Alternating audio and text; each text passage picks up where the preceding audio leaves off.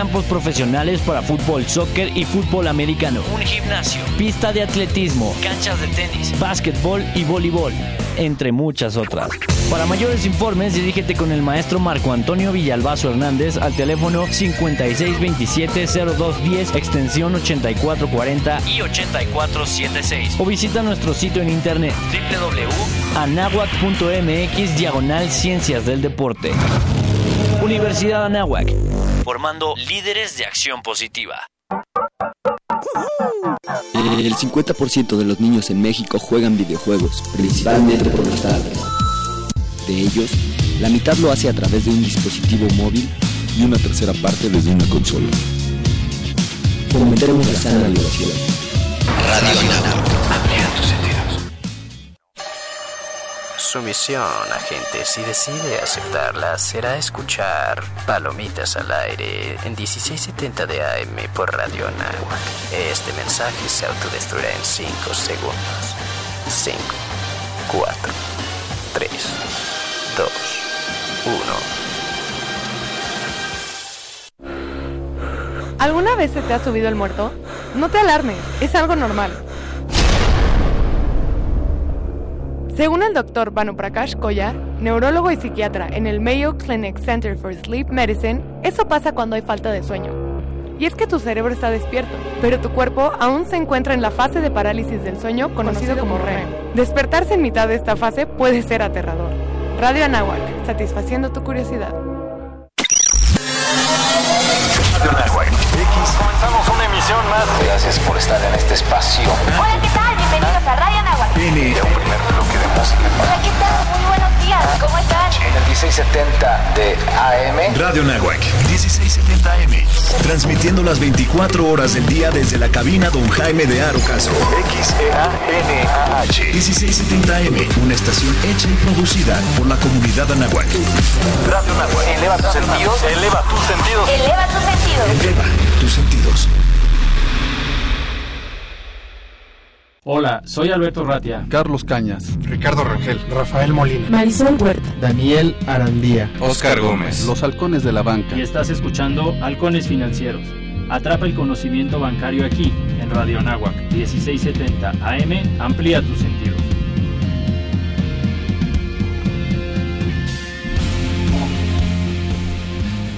¿Qué tal amigos? Bienvenidos a su programa Halcones Financieros. Estamos transmitiendo en vivo desde aquí de la Universidad Anáhuac del Norte en el 1670 AM. Eleva tus sentidos.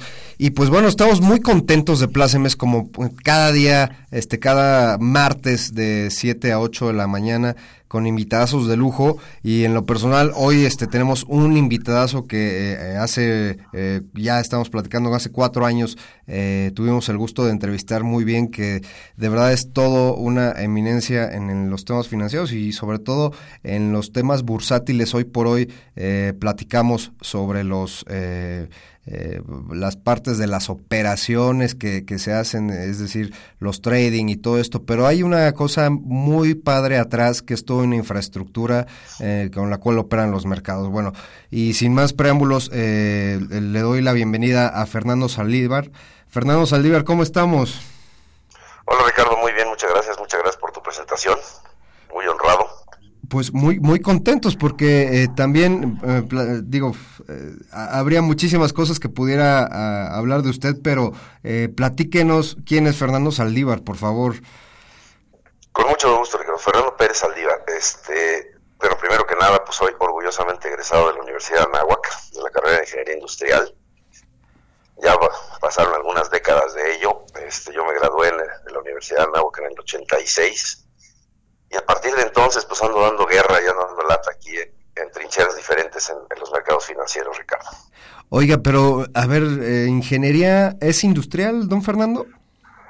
En su momento en ingeniería industrial, bueno, de hecho técnicamente la carrera se llamaba en aquel entonces ingeniería mecánico-eléctrica este, en el área industrial, así es. Ok, ¿y cómo fue que, que se topó con los mercados financieros, don Fernando? Bueno, primero que nada, déjame decirte que estoy muy agradecido con mi carrera. Eh, la verdad es que me parece que es y sigue siendo a la fecha una carrera muy versátil, una carrera que te da cupo en muchas áreas de diferentes industrias. Eh, bueno, la verdad es que bueno, yo acabé eh, en el sector financiero, pues como muchos de nosotros, un tanto por casualidad, pero sí muy agradecido de la preparación que recibí de mi universidad y, y de mi carrera, que te repito, me permite esa flexibilidad y hasta cierto punto, si me permites, una cierta versatilidad eh, para diferentes industrias, ¿no? Perfecto. Y díganos más o menos, ¿se acuerda de, de su primer trabajo? ¿A dónde, dónde Sí. inició Fernando? Sí, como no, mi querido Ricardo, todavía me acuerdo, afortunadamente. Mira, yo empecé en el 86 en Casa de Bolsa Inverlat. Eh, esto era porque en aquel entonces la banca estaba nacionalizada. Eh, las casas de bolsa surgieron y tuvieron un auge muy importante en, ese, en esa época, producto de que se fue una especie de banca paralela, ¿no? Eh, la nacionalización de la banca en aquel entonces. En el 89 me voy a trabajar, me invitan a trabajar en lo que se llamaba Casa de Bolsa Prime, y en el 92 se hace una, se- bueno, se lleva a cabo la reprivatización de los bancos, en donde algunas casas de bolsa adquirieron del gobierno federal en aquel entonces eh, ciertos bancos. Casa de Bolsa Prime adquirió en aquella época lo que se llamaba Banco Internacional, que luego fue cambiado de nombre como Vital, y que posteriormente, muchos años después, eh, fue adquirido por HCBC en el 2002. Ahí hice buena parte de mi carrera, eh, casi 21 años en, en esas instituciones. Eh, posteriormente estuve en un grupo financiero de reciente creación, que se llama Grupo Financiero B por Más. Y para llegar a, la- a un- a una parte muy relevante en mi carrera, que fue el, el dirigir orgullosamente el proyecto de la Bolsa Institucional de Valores, OVIVA, eh, en el 2015, misma que inició operaciones en, como bien recuerdas, a mediados del 2018, el 25 de julio del 2018. Eh, Este, este gran proyecto que, que vino a revolucionar muchísimo a los mercados financieros, ¿no, don Fernando? Sí, sin duda, un proyecto eh, interesantísimo, hasta cierto punto controversial, pero que ha demostrado eh, que efectivamente trajo una serie de bondades al mercado mexicano, empezando por la competencia en un sector en donde no existía. ¿no?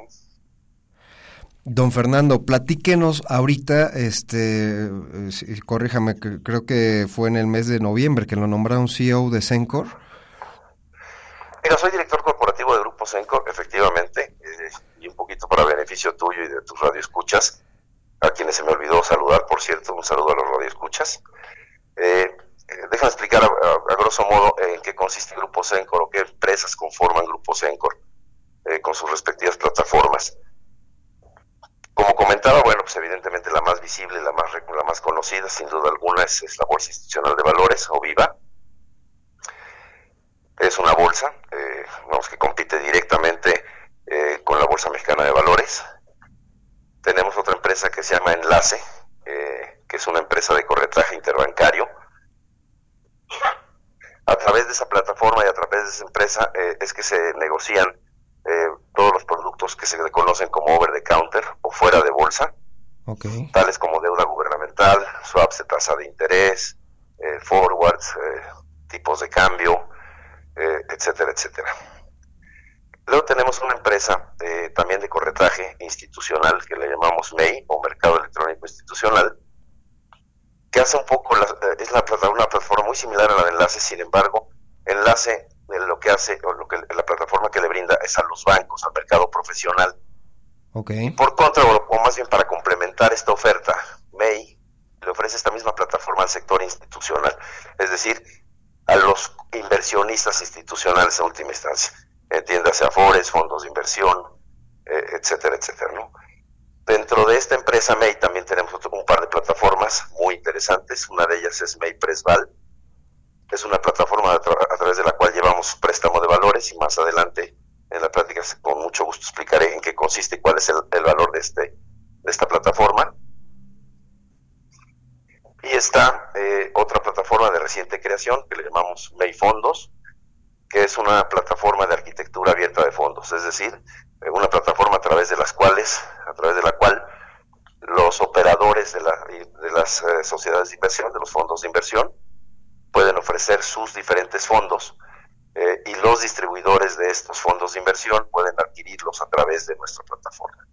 E- ¿Este último está limitado para institucionales o puede acceder cualquier este inversionista a través de su casa de bolsa?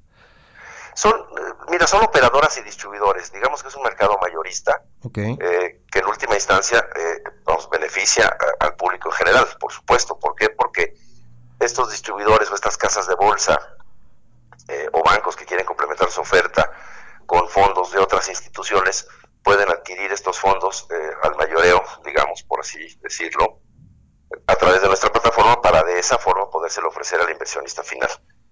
Tiene un gran valor esta plataforma, es una plataforma de reciente creación, como te dije, la arrancamos apenas a finales del año pasado y, empieza operaciones, digamos, a partir de, este año.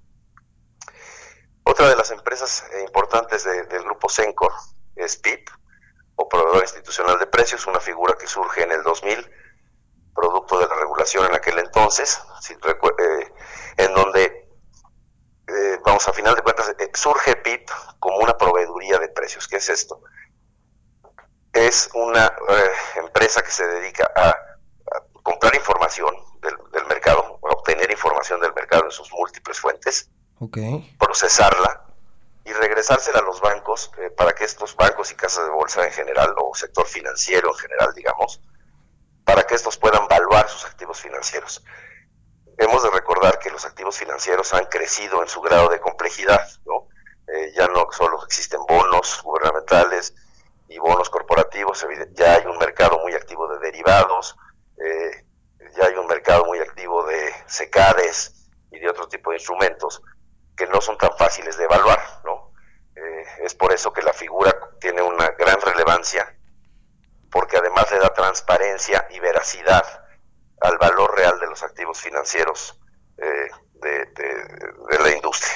Eh, ¿Esto qué quiere decir, don Fernando? Que, que supongamos, nosotros tenemos que estar actualizados como, como cuando vamos al mercado, ¿no? Vemos los precios y debe de haber una figura ahí que, que limita los precios versus la, competencia, etcétera, ¿no? No, déjame precisar un poco más, Ricardo. sí, sí, adelante, este, adelante. No es tanto que limite los precios, lo que, lo que hace esta figura, que es una figura regulatoria en México, y que este, hay solo dos proveedores eh, en el sector, eh, lo que hace es que eh, es una empresa que, vamos a, a partir de información de los diferentes mercados financieros y modelos matemáticos eh, muy, muy sofisticados, digamos, es capaz de evaluar prácticamente cualquier activo financiero, con lo cual, y somos, somos un tercero, es decir, nosotros le proveemos de precios para que los bancos puedan, y deben, porque además así lo deben hacer por regulación, evaluar sus diferentes activos financieros, por complejos que estos sean, a precios que los proveedores de precios les proveamos, valga la redundancia.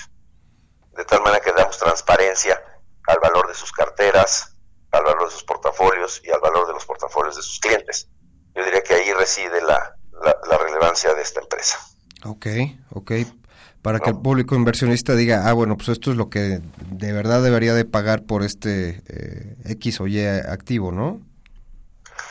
Sí, sí, sí, o eso es lo que realmente vale en un portafolio de inversión que evidentemente eh, por definición están muy diversificados, en donde existe una gran variedad de activos financieros y en donde pues unos activos financieros a lo mejor son relativamente fáciles de evaluar, como un bono gubernamental, pero hay otros activos que tienen un, grado mucho mayor de complejidad, por ejemplo, un CKD.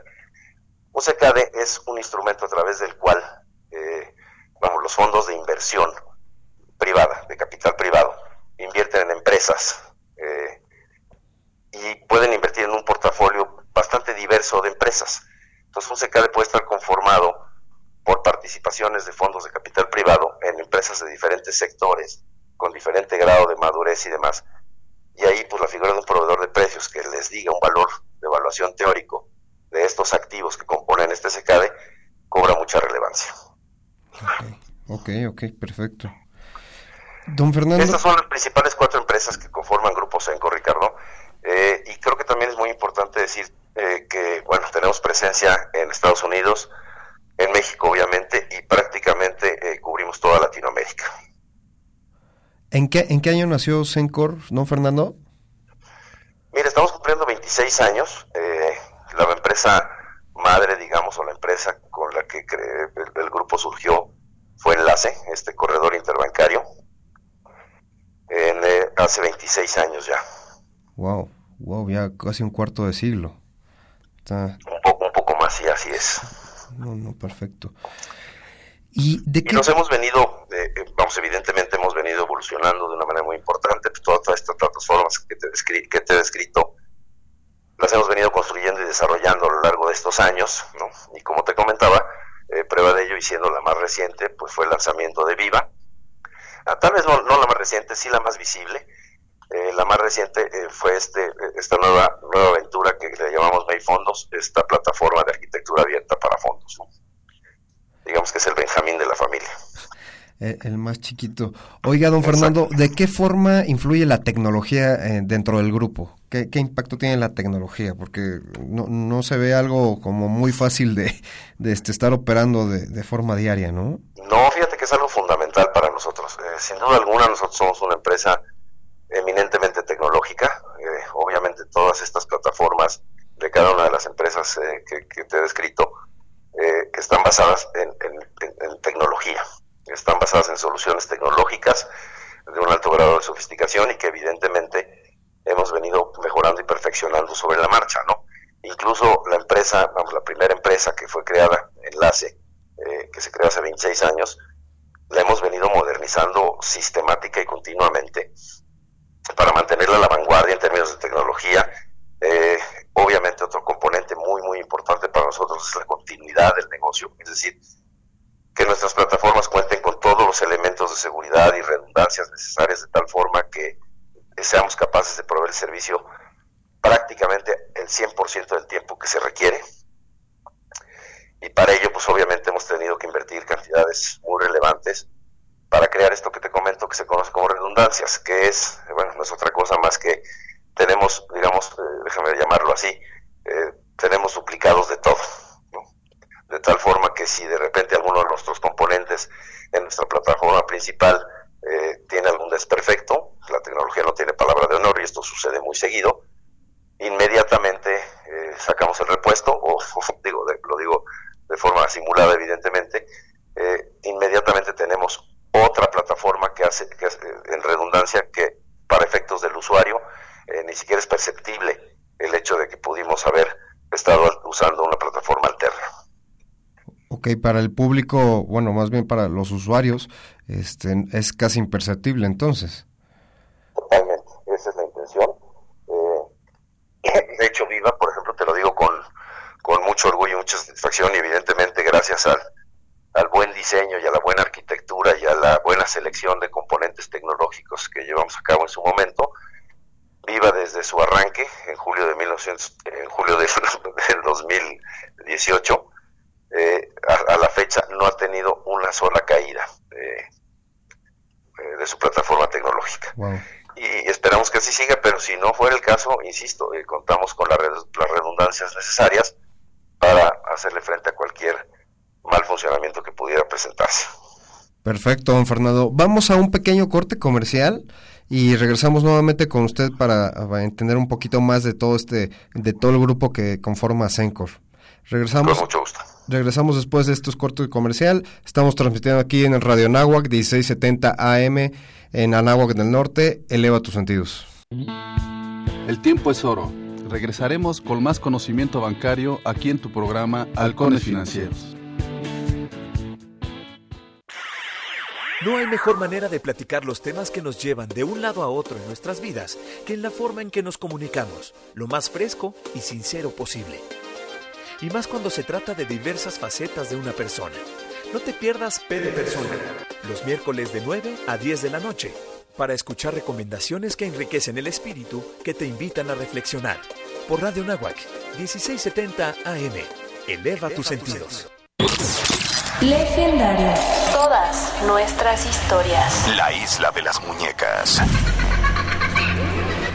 Cuenta la leyenda que en la delegación de Xochimilco, en la Ciudad de México, un hombre llamado Julián Santana recolectaba muñecas abandonadas.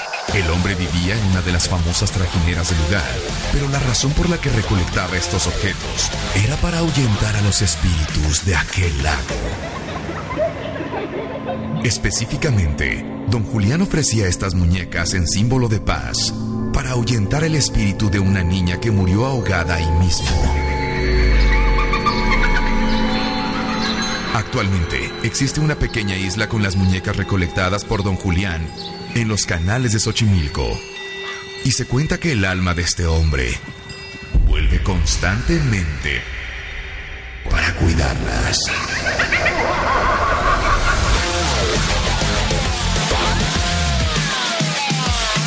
Legendarias. Todas nuestras historias. Los siguientes contenidos no son responsabilidad de la Universidad de Anáhuac ni de esta estación. Escucha la mirada de tus hijos. Escucha su soledad. Escucha sus amistades. Escucha sus horarios. Estar cerca evita que caigan las adicciones. Hagámoslo juntos por la paz. Estrategia Nacional para la Prevención de las Adicciones. Secretaría de Gobernación. Gobierno de México.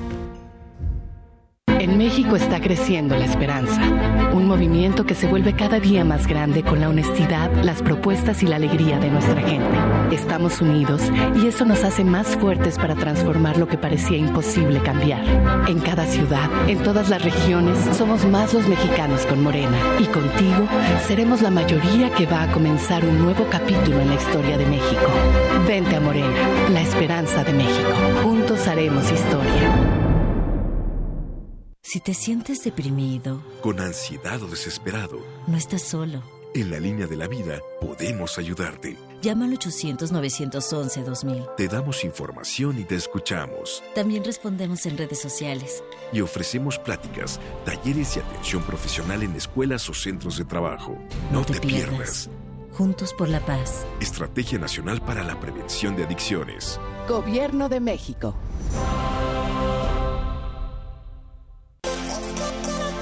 Los halcones financieros están aterrizando aquí, en Radio Anáhuac, 1670 AM. Amplía tus sentidos. Bueno, pues ya regresamos nuevamente aquí transmitiendo en vivo desde el 1670 AM en la Anáhuac del Norte y estamos platicando con don Fernando Pérez Aldívar, es el CEO de Sencor. Y don Fernando, eh, tuvieron ustedes una, una convención hace relativamente poco, eh, creo que a, un año de, de, que el gobierno federal, ah, este, por par, eh, digo, con, con apoyo del, de la Secretaría de Hacienda y Crédito Público, tuvieran esa iniciativa para apoyar el, el sistema financiero mexicano. Eh, pues, pues, creo que, que lo, lo, que nos pueda platicar de, de, la reunión que tuvieron va a ser trascendente para nuestros radioescuchas, don Fernando. Sí, con mucho gusto, Ricardo. Mira, es una, es una convención eh, que llevamos a cabo anualmente, eh, casi siempre a principios de año. Eh, es una convención que la dividimos en dos partes. la primera sesionamos un par de días con lo que llamamos el comité ejecutivo del grupo, en donde pues revisamos como en todas las empresas, Ricardo, este, qué hicimos bien, qué hicimos no tan bien y qué de plano hicimos mal el año pasado. Eh, una vez que hacemos este diagnóstico de la forma más objetiva eh, posible, eh, obviamente llevamos, vamos, discutimos los planes de corrección para aquellas cosas que no hicimos tan bien o que de plano hicimos mal de cara al año entrante. diseñamos los planes estratégicos, nos trazamos los presupuestos y demás, pues prácticamente lo que hacen todas las empresas en el mundo. Una vez concluida esta, esta parte, que nos toma un par de días, los siguientes par, eh, el siguiente par de días lo dedicamos a, nuestros equipos de ventas. ¿no? Nos reunimos con nuestros equipos de ventas, eh, les transmitimos un poco las conclusiones a las que lleva, a las que llegamos de esta evaluación que llevamos a cabo del año anterior. Eh, les compartimos y discutimos con ellos y, y obtenemos toda la retroalimentación posible, eh, cuáles pretendemos que sean nuestros presupuestos y nuestros objetivos del presente año eh, juegan evidentemente un factor muy, muy, muy importante y fundamental y digamos y muy enriquecedor para la conformación final de nuestros objetivos del presente año, ya que a final de cuentas, eh, pues nuestras fuerzas de ventas son quienes están de cara al cliente constantemente y nos proveen de esta retroalimentación, de este sentimiento eh, de parte de cada uno de sus clientes, eh, de tal forma que podamos incorporarlo todas estas observaciones y todas estas sugerencias en nuestros planes definitivos de, del año. En, eh, así se conforma eh, normalmente nuestra convención. Ok, don Fernando. Eh, hablábamos eh, sobre una de las empresas que es eh, May Presval, ahorita con el préstamo de acciones. ¿Qué, qué puede entender, en, en primera para, para todo nuestro público, el préstamo en acciones? Eh, ¿cómo, ¿Cómo lo podría interpretar la, la, la gente a pie? Mira, eh, muy buena pregunta, Ricardo. Cuando pensamos en acciones y en invertir en acciones, eh, siempre pensamos eh, que las acciones, para que nos den un rendimiento, esas inversiones, tendrían que subir. Es decir, el precio de las acciones en las que estamos invirtiendo, eh, para, para efectos de, de obtener un rendimiento, estas tienen que ir hacia arriba. ¿no? Ok. Y como sabemos, en la realidad no siempre es el caso. ¿no? Eh, las acciones también llegan a perder valor eh, temporalmente, en el corto plazo o incluso eh, en, en- en plazos largos. Eh, y tenemos también un, que estar preparados de alguna manera y tener herramientas para poder también materializar y capitalizar estas tendencias negativas. Y déjame darte un ejemplo. Eh, supongamos que es- determinada acción eh, está pasando por un periodo muy complejo en una industria muy compleja y de alguna manera eh, su valuación nos parece cara o nos parece que es alta. Entonces tenemos dos opciones, o no invertir en esa acción o incluso tratar de obtener un beneficio a través de vender en corto, y ahorita me explico, esa acción, es decir, venderla, pero tendría que estoy- estaría yo vendiendo algo que no tengo. Entonces, para poder hacerlo, lo que necesito hacer es vender esa acción a la que me refiero y voltearme a una plataforma como MayPresval y pedir prestados esos títulos. ¿no?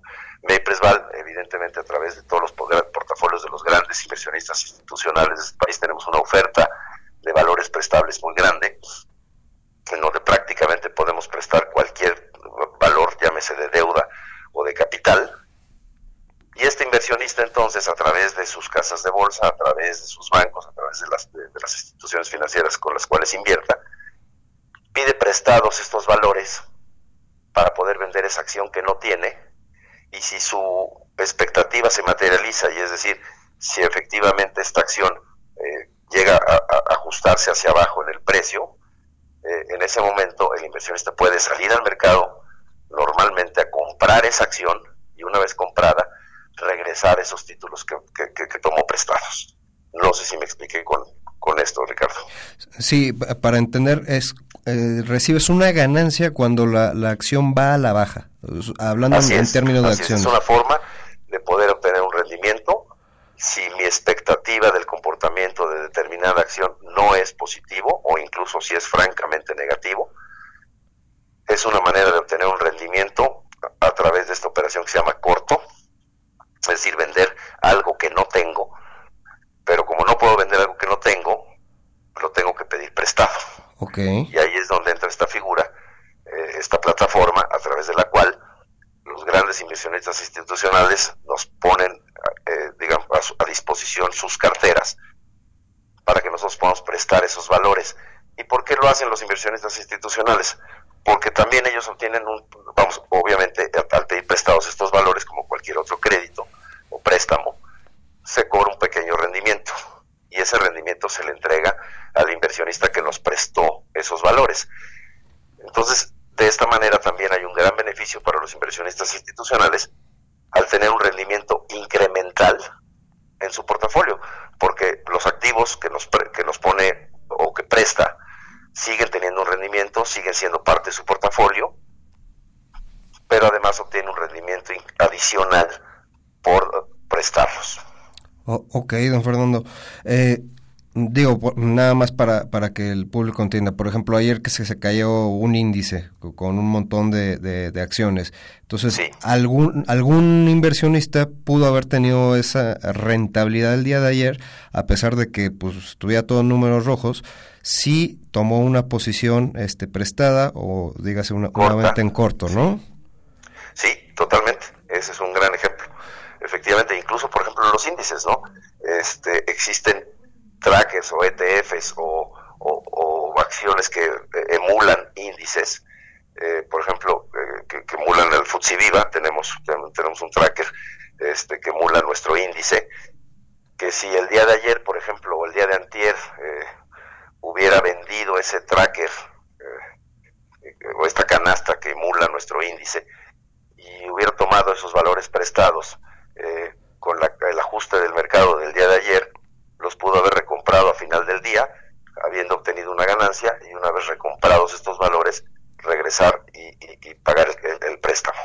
Que es el, el Bimex, ¿no? El- ¿Perdón? Es el Bimex el que el que maneja Viva, ¿no? Sí, exactamente. Es un, es un tracker que emula al FTSE Viva, que es nuestro índice, y que eh, ma- maneja eh, Vanguard, una institución muy reconocida, tal vez uno de los maneja- manejadores de activos más grandes del mundo. Ok, don Fernando. Oiga, esto está interesante. Por ejemplo, hablando de en temas institucionales, eh, ¿de qué forma, y sobre todo quisiera tocar el tema de las afores? Eh, es- esto me, suena muy interesante porque ¿de qué forma se puede aplicar estas ventas en corto al nivel de afores? Bueno, a esos son, ese es uno de los inversionistas institucionales a los que yo me refería. Mira, el préstamo de, de- de valores es mucho más eh, activo. Digo, estamos empezando y arrancando a promover los préstamos de valores en el mercado de capitales, es decir, en acciones. Pero lo que ha sido un mercado muy dinámico y muy activo desde hace muchos años es el mercado de bonos gubernamentales. Ok. Eh, prácticamente hasta hace algunos años el único que prestaba valores, eh, sobre todo los formadores del mercado, y ahorita explico, eh, era el Banco de México. Y el Banco de México solo le presta valores porque así, esas fueron las condiciones que, que- fijó desde el, desde el arranque, solo le presta eh, valores a un grupo reducido de bancos que son los formadores de mercado. ¿Y por qué lo hace? Un formador de mercado tiene una, una relevancia muy grande en- en cualquier mercado. Eh, ¿Qué es lo que hace? A final de cuentas le da liquidez a este activo. Y hablemos de bonos gubernamentales. Si llega un inversionista eh, institucional muy grande a pedir una cotización a uno de estos bancos, pues el banco le tiene que dar dos precios, le tiene que decir a qué precio le compra y a qué precio le vende estos valores gubernamentales. Pero está tomando un riesgo porque le está poniendo un precio a co- a- al cual está dispuesto a venderle valores gubernamentales que probablemente no tenga. Si el inversionista institucional decide comprarle esos valores a este intermediario, el intermediario estará corto. ¿Qué quiere decir con esto? Habrá vendido valores que no tiene. Pero esto en aras de darle liquidez y darle rotación al, mercado. Esta figura es bien, bien, bien importante y ha incrementado la liquidez y la profundidad de nuestro mercado de valores gubernamentales de una manera muy relevante. Entonces este intermediario se voltea, ya sea con nuestra plataforma, Maypresval, o con el Banco de México, eh, y pide prestados estos bonos. Y en un futuro, unos días o semanas después, cuando el intermediario así lo juzgue pertinente, en el mercado recompra esos valores y restituye el préstamo. Esa es un poco la, función. Entonces, ¿quiénes ganan en los dos extremos? El que prestó los valores, entiéndase los portafolios de las AFORES o de las sociedades de inversión, que, tie- que tienen un rendimiento adicional, incremental al de estos bonos que ya que son de ellos, o sea, nunca pierden la propiedad de estos bonos porque simplemente los dan prestados. Ok. Y el intermediario que pudo proveer de liquidez al mercado, poniendo una postura a, inversionistas de bonos que tal vez no tenía, pero al hacerlo le proveyó de liquidez y se volteó y tomó prestados estos valores. Ese es un poco cómo funciona esta figura. Sé que no es lo más sencillo de, de entender y no probablemente no soy, no estoy siendo muy elocuente en mis explicaciones. Es un mercado complejo y es difícil a veces de, de- de explicar con, con toda la claridad necesaria. Pe- pero es el que genera el, dina- el mayor dinamismo hoy por hoy, ¿no? Mira, yo te diría que gracias a esta figura, eh, a la del préstamo de valores, es que hoy por hoy los bonos gubernamentales eh, son uno de los eh, mercados más líquidos, digamos al menos dentro de los ocho primeros lugares de los mercados más líquidos alrededor del mundo. ¿Y cuál es el beneficio de que sean líquidos? Que gracias a eso, inversionistas internacionales de todo el mundo vienen e invierten en este tipo de valores gubernamentales en México, trayendo flujos de inversión hacia el país, gracias a que saben que es un mercado líquido que en cualquier momento pueden comprar y que en cualquier momento pueden salirse de sus inversiones con bastante facilidad. Digamos que ese es el fin último de la liquidez de un mercado, el que atraiga inversionistas de todo el mundo, porque en la medida que hay más liquidez y más probabilidades o más facilidad para entrar y salir de un mercado, es que es un atractivo para los capitales, los grandes capitales de todo el mundo. Y eso México ha, ha sido un beneficiado de ello, ¿no? Porque al final de cuentas, gracias a esta liquidez que describo, es que han venido flujos de inversionistas institucionales internacionales de todo el mundo y hoy por hoy representan un alto porcentaje de la tenencia de valores gubernamentales eh, mexicanos. Eh, ¿Existe el dato de, cuál es la posición actual de, de, valores en, tenencia de, inversionistas? Sí, sí existe, con, y lo, dan con bastante frecuencia. Desafortunadamente, eh, te soy franco, no lo tengo ahorita en mente. es un monto muy relevante y representa un porcentaje muy importante del total de bonos gubernamentales en circulación y, esto es importantísimo, ¿no, don Fernando? Porque lejos de, de, lo que escuchamos en las noticias de que no, no existe inversión, o sea, hay tipos de inversiones y, y pues vaya, es, es, muy agradable escuchar que, que, un mercado como es el de bonos, que a veces eh, los inversionistas a pie eh, dicen, bueno, es que es un bono o es un CETE, etcétera, y pues es a largo plazo, y no podría existir dinamismo, pues a, nivel institucional es muy muy apetecible, ¿no? No, bueno, y esto le beneficia incluso, como, como dices tú, al inversionista de a pie, eh, también porque también el inversionista de a pie puede invertir en los bonos gubernamentales del plazo que sea, eh, sabiendo que dada esta liquidez y este enorme dinamismo que tiene el mercado de bonos gubernamentales en México, eh, si bien efectivamente son inversiones de largo plazo, podría salir de esa inversión con bastante facilidad prácticamente en cualquier momento, eh, gracias, a gracias a esta enorme liquidez que tiene este mercado. ¿no? Es decir, un inversionista eh, individual puede comprar un bono a 5 o a 10 años porque los rendimientos son muy atractivos, son muy atractivos en términos comparativos, tanto con los depósitos bancarios como con las tasas alrededor del mundo.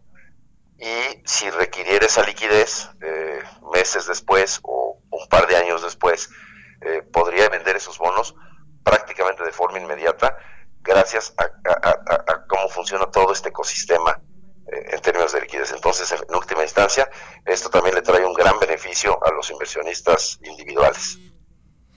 Perfecto, don Fernando. Pues creo que vamos a, a un último corte comercial. Este, eh, me, gustaría dejar en la mesa sobre todo todo el impacto y digo ya ya nos adelantó un poquito de cómo eh, le beneficia al, al, inversionista de a pie pero sobre todo me gustaría eh, dejar en la mesa la pregunta de qué forma hoy por hoy Sencor y todas las empresas están aportando a esta a esta iniciativa para para beneficio de México o sea cómo aportaría a, México y pues vaya a todos nuestros radioescuchas que yo creo que van a estar muy muy interesados en esto. Regresamos después de este corte comercial, estamos transmitiendo aquí en el 1670 AM Radio Nahuac, estamos con Fernando Pérez Aldívar, él es CEO de Sencor, regresamos en unos minutos.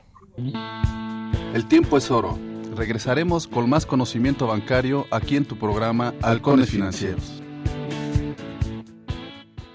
La Escuela de Ciencias del Deporte ofrece a toda la comunidad anáhuac asistencia clínica, participación en torneos internos y la oportunidad de formar parte de sus equipos representativos como atletismo, básquetbol, fútbol americano, fútbol rápido y soccer, montañismo, natación, paddle, taekwondo y muchos otros más. Para mayores informes, dirígete con el maestro Marco Antonio Villalbazo Hernández al teléfono 5627-0210, extensión 8440 y 8476 o visita nuestro sitio en internet www.anahuac.mx diagonal Ciencias del Deporte. Universidad Anáhuac, formando líderes de acción positiva. En Radio Nahuac nos gusta estar presente en todos lados. Síguenos en nuestras redes sociales. Facebook, Radio Nahuac. Twitter, arroba Radio Anáhuac AM. Instagram, Radio Anáhuac 1670. Ya lo sabes, Radio Nahuac. Eleva tus sentidos. Hay momentos en varios días de tu semana que no buscas otra cosa más que entretenerte. Y créeme que es realmente reconfortante cuando logras desconectarte por un momento del mundo tan agitado que vivimos a diario. Datos curiosos, noticias divertidas y buena música lo puedes encontrar en la última parada. Todos los miércoles de 7 a 8 de la noche por Radio Nahuac 1670 AM. Eleva tus sentidos. Si estudias y trabajas, estos tips te pueden ayudar. Usa una agenda para organizarte. Designa un horario específico al día para hacer tareas y estudiar para exámenes. Explica en tu trabajo que estudias para llegar a un acuerdo con tu jefe y así cumplir con todo de manera adecuada. Hidrátate y come sanamente. Radio Nahuac, en pro de la superación. Los halcones financieros están aterrizando aquí en Radio Anáhuac 1670 AM. Amplía tus sentidos. Pues como parte de la oferta Re- regresamos de a- valores prestables. Ya, ya estamos al aire, don Fernando. Perdón. Perdón, pues estamos muy, muy este, eh, dinámicos aquí fuera del aire eh, platicando sobre el préstamo de valores. Y pues eh, estábamos eh, comentando, no sé si se acuerdan que hace algunos años se estrenó esta película del Gran Corto para que más o menos el público nos entienda cómo es, es, se, maneja MyPresval este, estas ventas en corto. Y pues vaya, muy recomendable si ustedes tienen la, plataforma esta de, streaming, Netflix, pueden checar ahí esta película, ahí tiene unas actuaciones con Brad Pitt y, algunos otros este eh, integrantes de- de- de mucha este renombre allá en Hollywood. Y pues vaya, es precisamente la labor que hace May Presval, si se acuerdan, esa, esa película hablaba mucho de la crisis de la subprime, entonces eh, ellos ganaban de acuerdo cuando se, se colapsaba el mercado en ese entonces, pues ellos, ellos este, eh, ganaron muchísimos millones de dólares. Y don Fernando eh, no- nos platicaba, nos estás platicando ahorita ah, fuera del aire, eh, ya, ¿y ¿De qué depende que los institucionales inviertan ya ahora más o que estén visualizando más el mercado de capitales para, para tener estas ventas en, en corto? Mira, eh, uno de los cambios, eh, posiblemente no el más relevante, pero en la regulación eh, que se pretenden eh, para el, nuevo sistema de, de pensiones privadas en las AFORES, eh, es que bueno puedan prestar cual, hoy, hoy, hoy, hoy tienen permitido eh, dentro de su gran cartera de, valores gubernamentales de bonos, pueden darlos en préstamo y con eso obtener un rendimiento incremental que en última instancia se refleja para un rendimiento incremental para nosotros los que tenemos inversiones en las AFORES como personas físicas. ¿no? Eh, la, la regulación pretende ser más amplia y les, puede, les pretende permitirles también el poder prestar valores de renta variable o acciones eh, y de tal manera eh, tener todavía rendimientos incrementales mayores que creo que eh, vamos en última instancia y el beneficio de todo esto es pues para todos aquellos que tenemos inversiones en una FORE tendremos podemos tener a través de esto un mayor rendimiento a nuestras pensiones.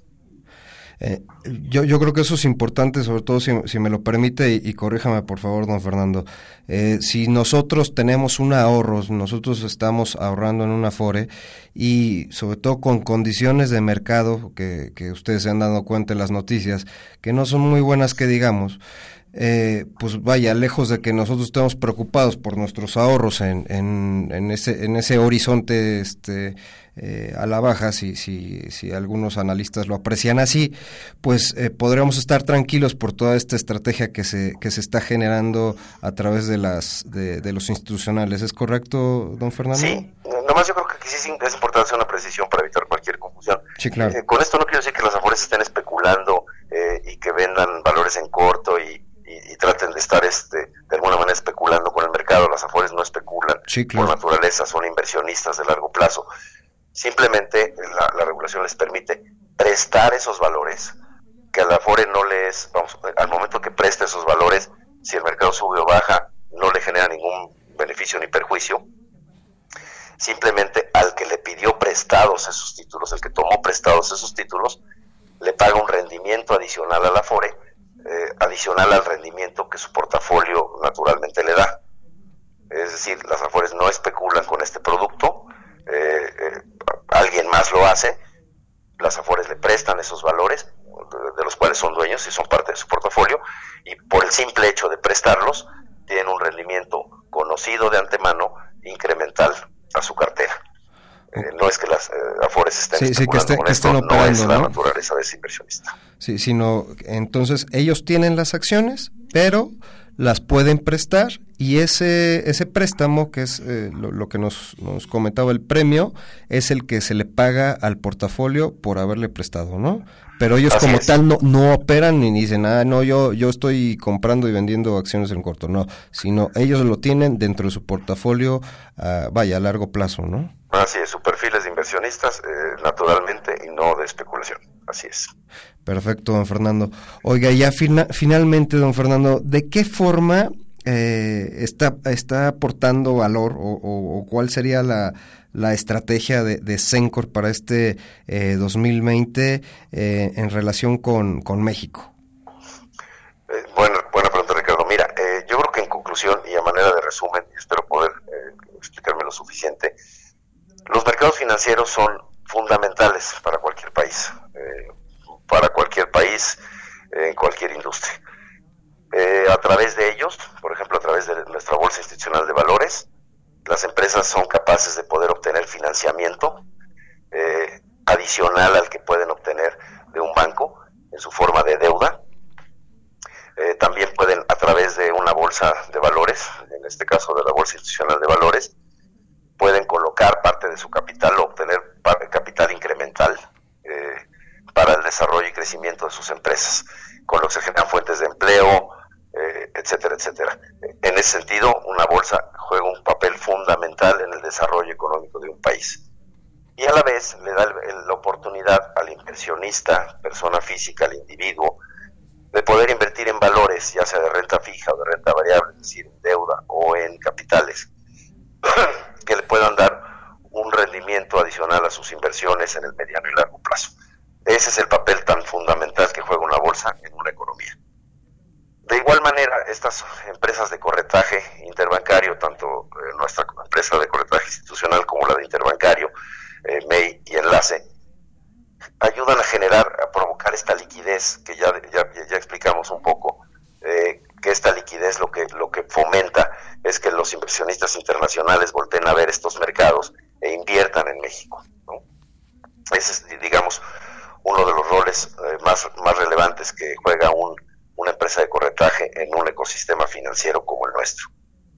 Y por último, en lo que respecta a proveeduría de precios, pues lo que estas empresas le dan al mercado mexicano y ayudan a que se desarrolle, es le dan una enorme transparencia y credibilidad al saber los inversionistas que invierten en fondos o en secades o en algunos otros, en las mismas afores, que los activos financieros que son conforman parte del portafolio de estos inversión, de, de, de estas carteras, entiéndase afores, sociedades de inversión de nuevos secades, están correctamente evaluados y evaluados por un tercero, es decir, por alguien ajeno a la administración de estas operadoras de fondos o de estos secades o de estas afores.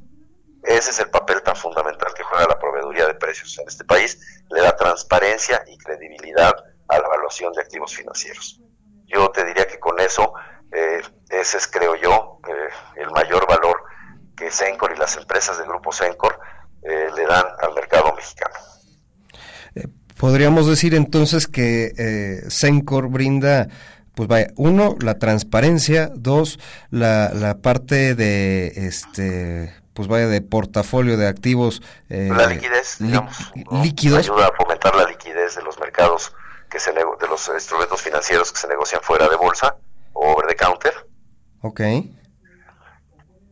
Y la parte de, de, la bolsa, que pues ya comentamos, juega un factor fundamental porque es una, alterna, una fuente de financiamiento alternativa e incremental para las empresas a través de deuda de capital y una oportunidad de tener rendimientos o inversiones eh, más rentables en el mediano y largo plazo para los inversionistas individuales o personas físicas.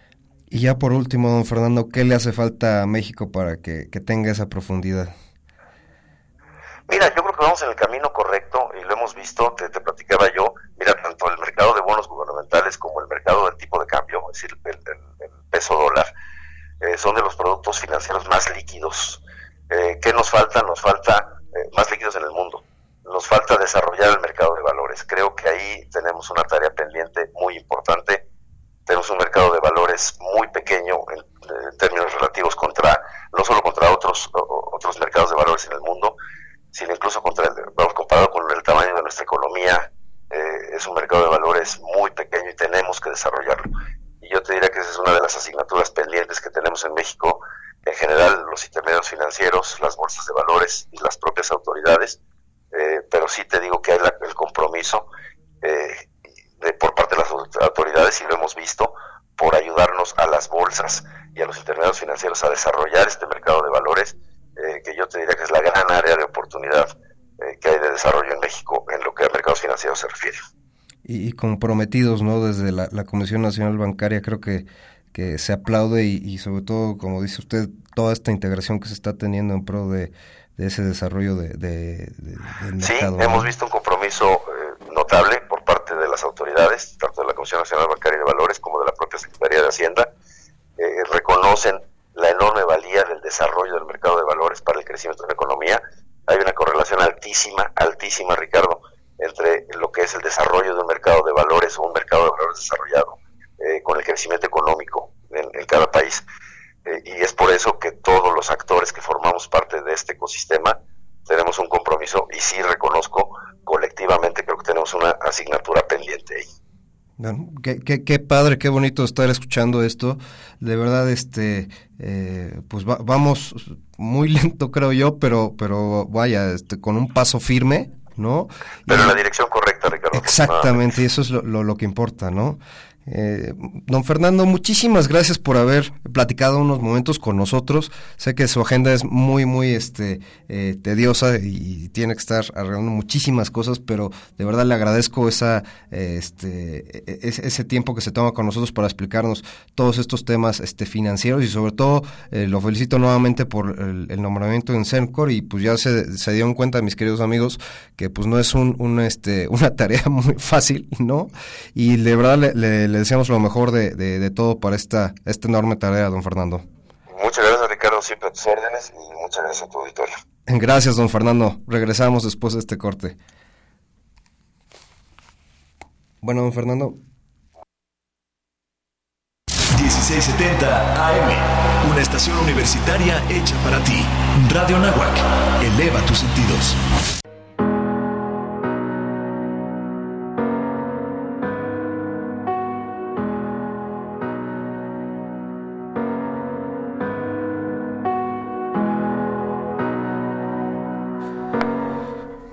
Bueno amigos, pues eh, regresamos. Marisol Huerta está de la otra línea. ¿Cómo estamos, Mari? Muy bien, muy bien amigos, mucho gusto. La verdad, un placer, ya saben, como siempre, estar cada martes con ustedes y también atento a lo que nos estuvieron informando hace un ratito. Sí, está muy interesante todo este tema. Creo que, eh, como, bien comentábamos, muchas veces nada más nos eh, preocupamos por comprar y vender, pero pues hay que aplaudir toda esta parte de la infraestructura y sobre todo este la, parte de la tecnología y la forma en la que se está generando este profundidad de mercado que tanto eh, necesita México, ¿no? Exactamente, y pues llevarnos a la vanguardia, estar al nivel de, de otras bolsas, cómo ha evolucionado. La verdad es que sí, sí, la plática fue muy, muy interesante. Oye Marisol, pues bueno, regresando al tema de análisis, ¿cómo estamos en los mercados hoy por hoy? Pues mira, hoy por hoy, el día de hoy tranquilos, pero bueno, pues eh, como, como todos habrán escuchado, el principal temor, ayer las bolsas tuvieron una muy fuerte caída, en realidad vimos descensos hasta del 2% en, eh, en las bolsas en Estados Unidos, en México por igual, y bueno, pues todo esto tiene que ver con el, coronavirus, que es ahorita el tema esencial en la parte internacional, si bien es algo que comparado con el SARS, que, que es algo que sucedió y, a lo que los mercados le temen eh, hace unos años, pues bueno, en esta ocasión la situación está, eh, se está observando que hay cierto control. De hecho, el día de hoy las bolsas o los futuros de los mercados accionarios están ligeramente positivos, asimilando todas estas medidas que se están tomando, sobre todo en China, para contener que la gente salga. Es decir, ya hay un cerco prácticamente la mitad eh, de la población está bajo revisión. Eh, la Organización Mundial de Salud ayer ah, pues incrementó efectivamente el riesgo que puede ser, pero eh, está muy focalizado. Entonces sí, la verdad es que en términos de mercados eh, sí estamos viendo cierto pánico. Lo que nosotros estamos tratando de decir es eh, pues calma, hay que seguir de cerca lo que se está informando. Afortunadamente en México no se ha detectado un caso, en Estados Unidos sí eh, hay algunos casos en, y bueno pues de la contabilidad que se menciona el día de hoy ya hay 106 muertes en China, hay eh, un caso de contagio de cerca de 4.000 personas, pero bueno como te repito el tema relevante es eh, las medidas de control que se están que se están realizando se están limitando los viajes etcétera no sin embargo bueno esto lo que te ha generado es que en el descenso que se observó la jornada de ayer las acciones de las aerolíneas fueron las que más eh, caídas mostraron pues que obviamente recuerden que estamos en el año nuevo en China eh, hay muchos viajes entonces es un evento muy muy importante para ellos y pues el hecho de que se hayan cancelado muchísimos vuelos finalmente en términos de mercado y de inversión pues significan pérdidas para las aerolíneas y eso es lo que castigaron ayer los mercados. El otro temor, pues bueno, viene a ser el tema del crecimiento global.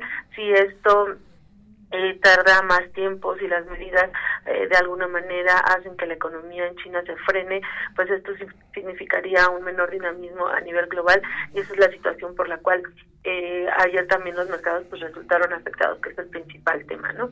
Eh, como les repito, bueno, lo que nosotros aquí en la Casa de Bolsa, lo único que estamos tratando es de estar mandando esa señal de no confundan, este a no comparen, o sea, porque mucho está diciendo que prácticamente la epidemia, te, repito, similar al SARS. Es una pandemia, ¿no? Casi tipo tipo este posapocalíptica por lo que veo, ¿no? Exactamente.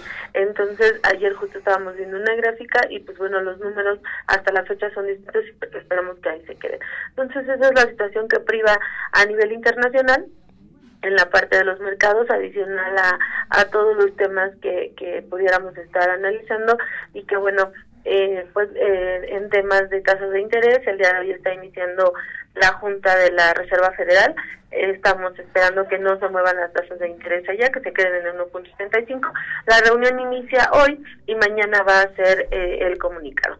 Eh, y bueno, la otra es estamos en temporada de reportes en Estados Unidos, también en México. En Estados Unidos hoy están reportando cerca de 30 empresas. Llevamos prácticamente un 20, 25, 20, 21% de emisoras reportadas en aquel mercado y aquí, eh, digamos que dentro de las noticias favorables, es que las utilidades que han presentado las compañías en Estados Unidos han sido mejor a lo que se estaba esperando, un 70% ha, ha resultado con impulsos, o sea, no, no estamos viendo una debilidad en ese sentido. El día de hoy la expectativa del mercado está en el reporte de Apple. Recuerda que es una de las emisoras favoritas, eh, de las que mayor rendimiento ha dado en los últimos 12 meses y tanto en Estados Unidos como en México, pues bueno, aquí en México a través de la bolsa SIC que ya hemos platicado de, de ese mercado en el que podemos acceder, pues también ha sido de las más atractivas. Este, y eso es lo, lo, que ha estado allá.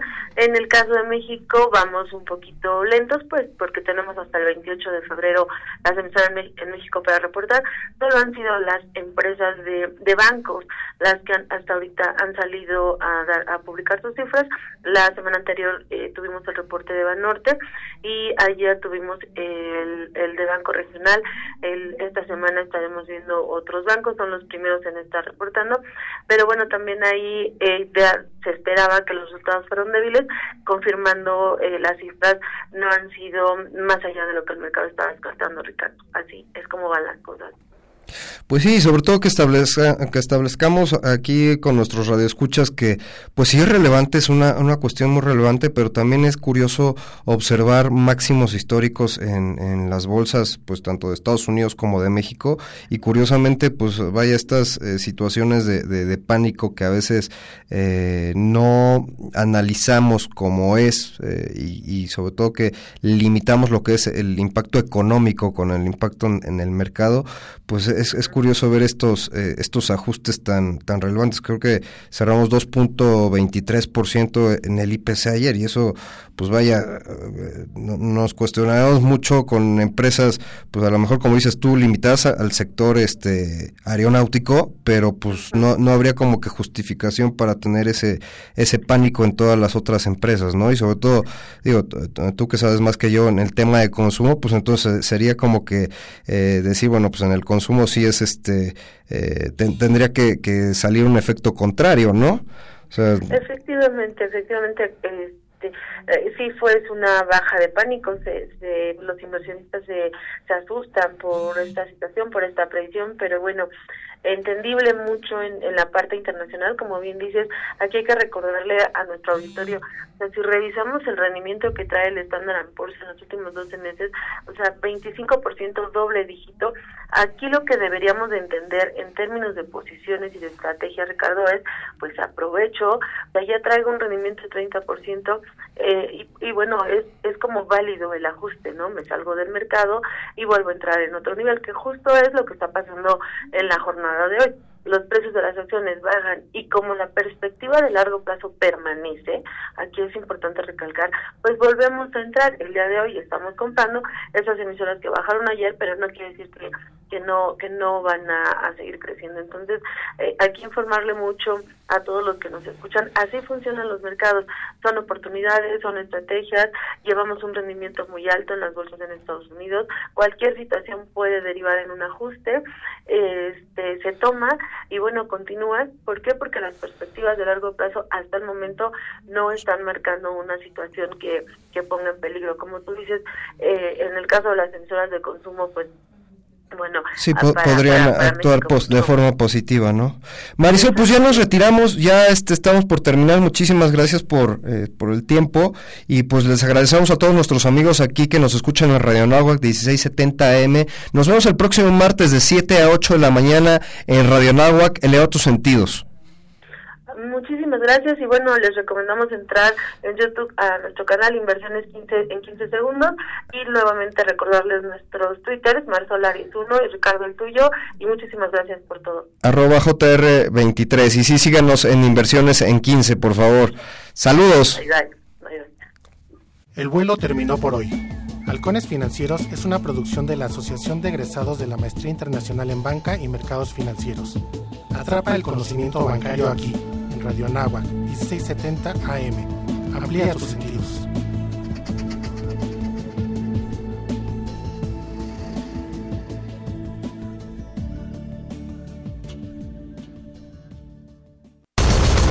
Actualmente, los niños en México dedican hasta 8 horas diarias al uso de dispositivos electrónicos o el televisor. El celular es el dispositivo más utilizado por